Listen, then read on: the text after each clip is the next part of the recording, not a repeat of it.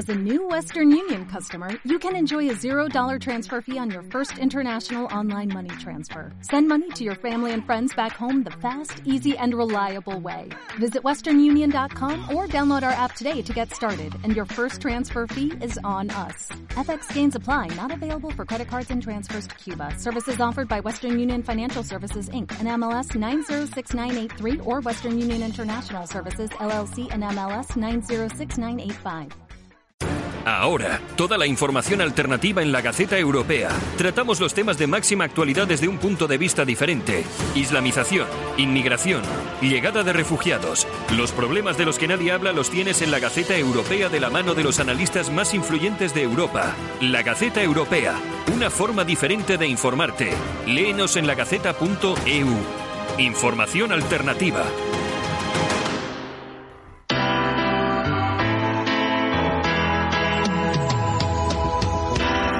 Competencia en la izquierda. Hay competencia en la derecha. Cadena ibérica. No tenemos competencia.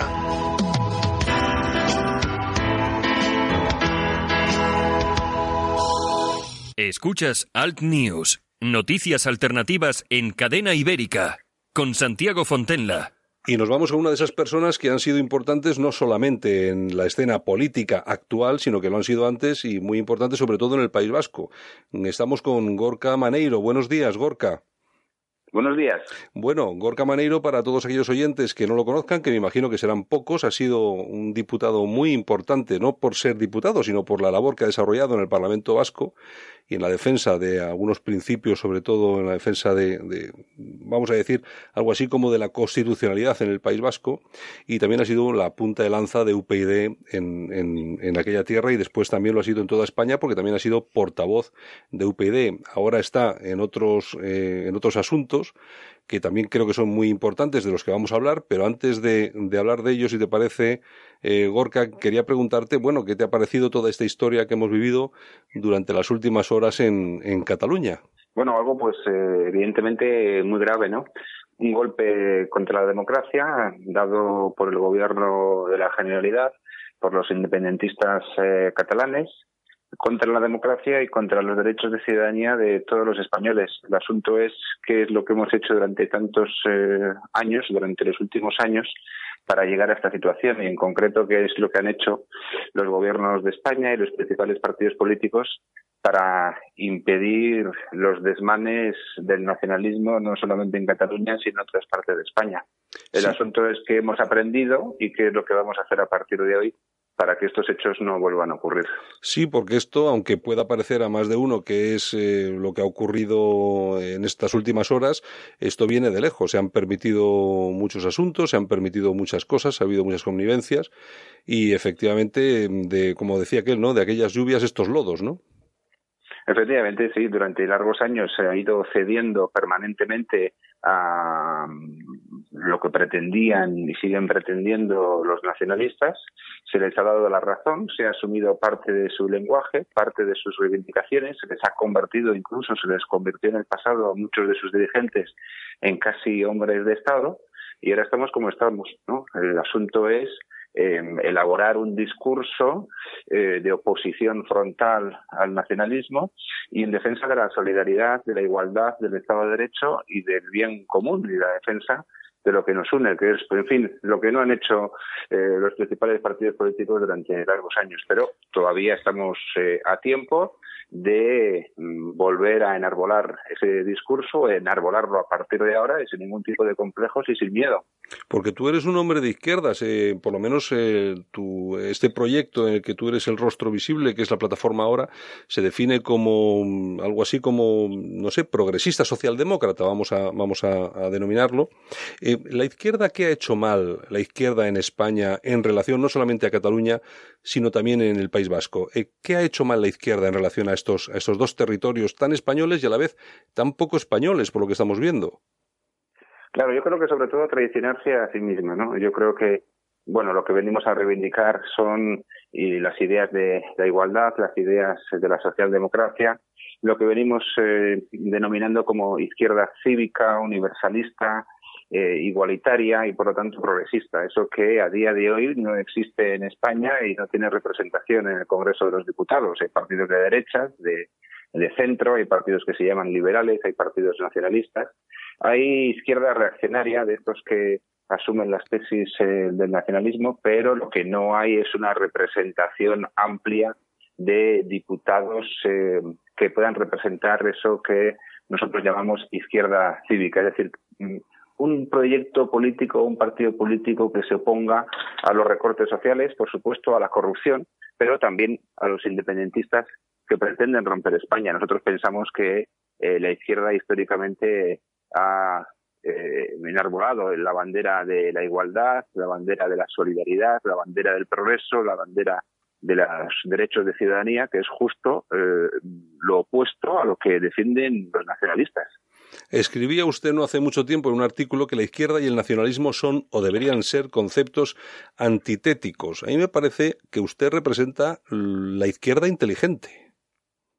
Y hay mucho de eso, además, en España. Hay, creo, estoy convencido, millones de ciudadanos españoles que se sienten eh, huérfanos eh, políticos, militantes también, ¿eh? de distintos partidos políticos, militantes del Partido Socialista, que no entienden eh, las decisiones que está tomando su partido, las decisiones que está tomando Pedro Sánchez o el discurso que su líder eh, realiza. No, no lo comprende, no lo comprende y por lo tanto se sienten eh, huérfanos políticos. Ya lo dijo Antonio Muñoz Molina, ¿no? Primero se hizo compatible ser de izquierdas y ser nacionalista y después se hizo obligatorio. A nosotros mm. nos parece que esto es un, disparate, efectivamente conceptos contrarios, conceptos antitéticos. Es que claro, la izquierda, la izquierda en España eh, ahora mismo la representan por un lado eh, Podemos, que a mí me parece que, eso es un poco la izquierda que se echa al monte, que no, no creo que sea que sea demasiado recomendable, por supuesto, eh, y sobre todo porque vemos los ejemplos que nos ha traído, ¿no? el tan manido ya Venezuela y tal, pero bueno, al final incluso hasta hasta si nos ponemos un poco en ello, hasta podemos verlo en España. Pero es que el, Partido Socialista Obrero Español es que tampoco eh, está dando señales de, de, estar al 100% donde debe de estar. Yo le veo, por lo menos, en, por ejemplo, en el tema de Cataluña, que ustedes eh, son absolutamente claros, nítidos, cristalinos, diáfanos, ellos son eh, exactamente lo contrario. No acabamos de ver exactamente dónde está el Partido Socialista, por mucho que en un momento determinado apoye el gobierno de Rajoy, pero que luego a la hora de hacer declaraciones, pues uno se queda como a medias, ¿no? Claro, en lugar de hacer pedagogía política, pedagogía democrática en defensa de la igualdad, del bien común y del interés general, lo que hacen es eh, desaparecer. Están fuera fuera de las necesidades de los ciudadanos españoles. Antes eh, el Partido Socialista vertebraba el Estado y lo cierto es que con el paso del tiempo lo que ha hecho ha sido ir asumiendo las tesis de los nacionalistas en distintas eh, partes de, España. Yo lo he vivido aquí muy directamente, lo he visto en primera persona, sin ir más lejos, en el País Vasco, como el Partido Socialista pues asumía muchas de las tesis del nacionalismo, lo hemos visto, por supuesto, lo estamos viendo en Cataluña, lo estamos viendo en otras partes de España.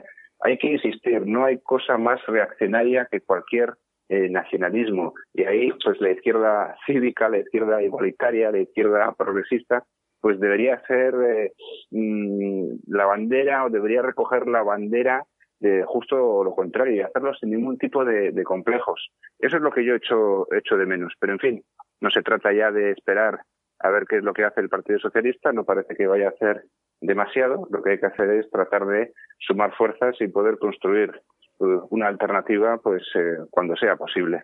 Usted ha realizado un trabajo pues eh, yo creo que mm, más que bueno, casi magnífico en el, en el País Vasco, su trabajo como, como diputado, como único diputado de UPyD, aunque UPyD ha tenido otras, otros cargos públicos en otros, en otros eh, parlamentos, la Asamblea de Madrid, etcétera. Pero bueno, usted ha destacado en, en este caso porque sí que ha defendido cosas que incluso el Partido Popular eh, había dejado un poco, un poco de lado. Entonces, eh, ¿por qué em, al final UPyD, que era un poco esa referencia de esa, de esa izquierda inteligente o esa izquierda más, eh, más amigable, ¿no?